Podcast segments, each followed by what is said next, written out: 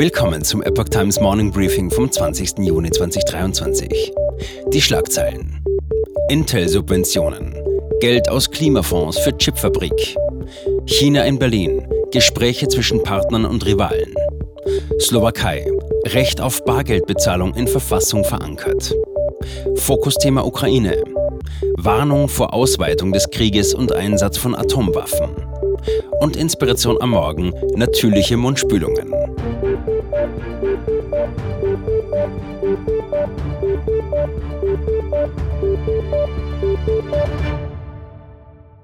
Der US-Chip-Riese Intel will für 30 Milliarden Euro Fabriken in Magdeburg bauen.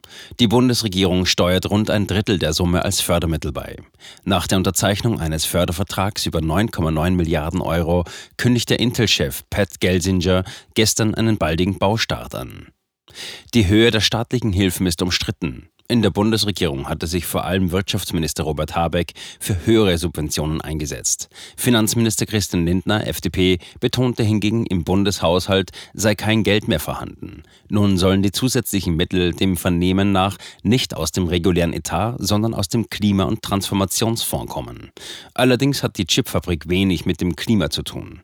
Die Gelder werden bei anderen Projekten fehlen. Verplant sind sie unter anderem zur Unterstützung von Hauseigentümern für den gerade beschlossenen beschlossenen Heizungstausch. Für die Umsetzung fehlt nun noch grünes Licht aus Brüssel. Doch da die Europäische Union bei der Chipproduktion technologisch unabhängiger von Asien werden möchte, ist man in Deutschland optimistisch. Erstmals seit dem Amtsantritt von Bundeskanzler Olaf Scholz halten Deutschland und China Regierungskonsultationen ab. Zehn chinesische und neun deutsche Regierungsvertreter kommen heute unter Leitung von Kanzler Scholz und Ministerpräsident Li Qiang im Kanzleramt zusammen. Seit dem letzten physischen Treffen 2018 haben sich die Beziehungen beider Länder deutlich verschlechtert. Die zunehmende Einschränkung von Freiheitsrechten in China, der Umgang mit Minderheiten, aber vor allem Chinas Invasionsdrohungen gegen Taiwan haben in Berlin größte größte Besorgnis ausgelöst. Der Ukraine-Krieg hat zudem dazu geführt, dass die Bundesregierung die wirtschaftliche Abhängigkeit von China reduzieren will.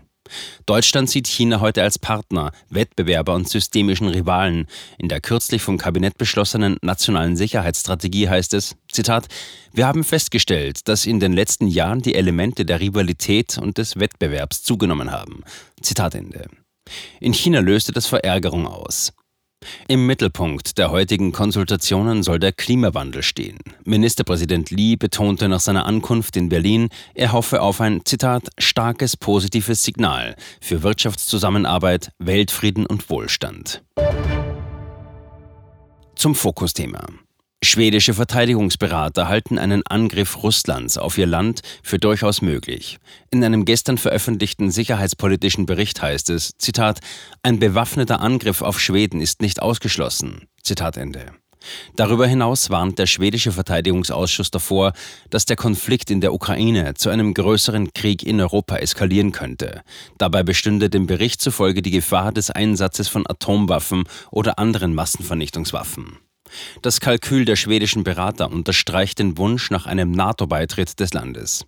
Die bevorstehende NATO-Mitgliedschaft erhöhe sowohl Schwedens Sicherheit als auch die der NATO, zitiert Bild den Bericht. Neben Russland wurde auch China als potenzielle Bedrohung eingestuft. Der Verteidigungsausschuss Schwedens geht davon aus, dass China sein strategisches Nukleararsenal im nächsten Jahrzehnt erheblich erweitern wird.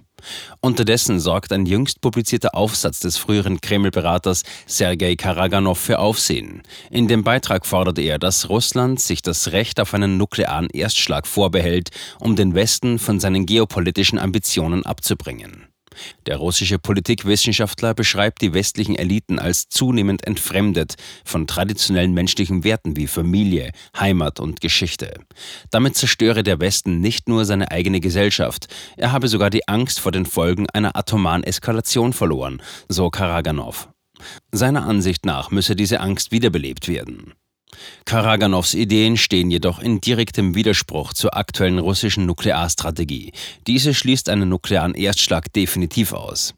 Wie die Aussagen des russischen Politikwissenschaftlers zu beurteilen sind und welches Gewicht sie haben, ist ungewiss. Im Gesamtzusammenhang gelesen machen sie zweifellos deutlich, die Bereitschaft, eine Eskalation des Ukraine-Kriegs in Kauf zu nehmen, steigt auch auf russischer Seite. Nicht körperliche sexuelle Belästigung strafbar machen. Die SPD-Bundestagsfraktion plant die Einführung eines neuen Gesetzes zur Bekämpfung verbaler sexueller Belästigung. Ein Positionspapier, das heute von der Fraktion verabschiedet werden soll, sieht vor, gezielte, offensichtlich unerwünschte und schwerwiegende verbale sowie nicht körperliche sexuelle Belästigungen stärker zu bestrafen. Dies umfasst beispielsweise Fälle, in denen eine Person in ein sexuelles Geschehen verwickelt wird oder die Belästigung erniedrigenden Charakter hat. Bisher bleiben solche Vorfälle in der Regel straffrei, erklärt die rechtspolitische Sprecherin der Fraktion Sonja Eichwede. Jedoch betonte sie, dass der neue Straftatbestand nicht jede Form von Belästigung abdecken solle. Laut dem Positionspapier fallen beispielsweise unerwünschte Komplimente, Kussgeräusche oder Pfiffe nicht unter die Sanktionen. Das Sexualstrafrecht soll keine Durchsetzung moralischer Vorstellungen übernehmen, heißt es. Die Slowakei hat das Recht auf Bargeldzahlungen in ihrer Verfassung verankert. Die Partei Identität und Demokratie brachte den Änderungsantrag ein, der einen obligatorischen digitalen Euro ablehnt. Der Vorschlag der EU-Kommission für den digitalen Euro wird für den 28. Juni erwartet. Die Kommission und die Europäische Zentralbank EZB betonten zuletzt, dass es sich dabei um eine Ergänzung und nicht um einen Ersatz für Bargeld handelt. Einige slowakische Abgeordnete warnten jedoch vor einer Überwachung des gesamten Lebens durch die EZB. Für Einzelhändler besteht dennoch weiterhin die Möglichkeit, Barzahlungen aus angemessenen Gründen zu verweigern. Dies soll Automaten schützen, die nur für Karten funktionieren oder Ladenbesitzer, die sich Sorgen über Raubüberfälle machen. Wie Euraktiv berichtet, könnte die neue Regelung bedeuten, dass das Recht auf Bargeld nun schwächer ist als zuvor. Bisher beschränkte sich die Verweigerung von Bargeldzahlungen auf legale Gründe. Israel. Die Regierung von Ministerpräsident Netanyahu will den Siedlungsbau im Westjordanland erleichtern. Das sorgt international für Kritik.